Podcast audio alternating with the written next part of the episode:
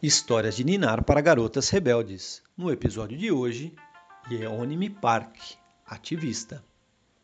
Era uma vez, na Coreia do Norte, pessoas que não eram livres para cantar, para vestir o que queriam, para ler um jornal ou para fazer uma ligação telefônica para outro país.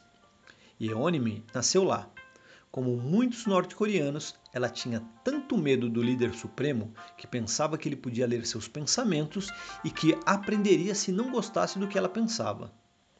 Quando Yeonimi tinha 14 anos, sua família decidiu fugir. Era uma jornada perigosa. Ela e a mãe cruzaram um rio congelado e três montanhas para chegar à fronteira chinesa.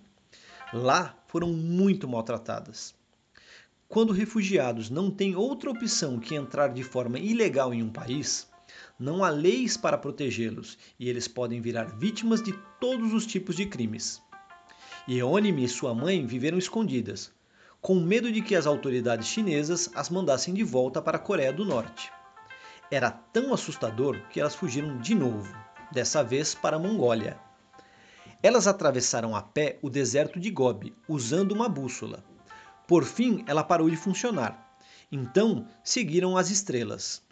Na fronteira mongol, os guardas disseram que elas não poderiam continuar.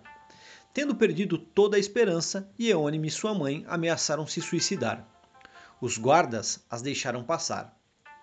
Anos depois, já vivendo em Nova York, Yeonim contou sua história num discurso poderoso no One Young World Summit na Irlanda.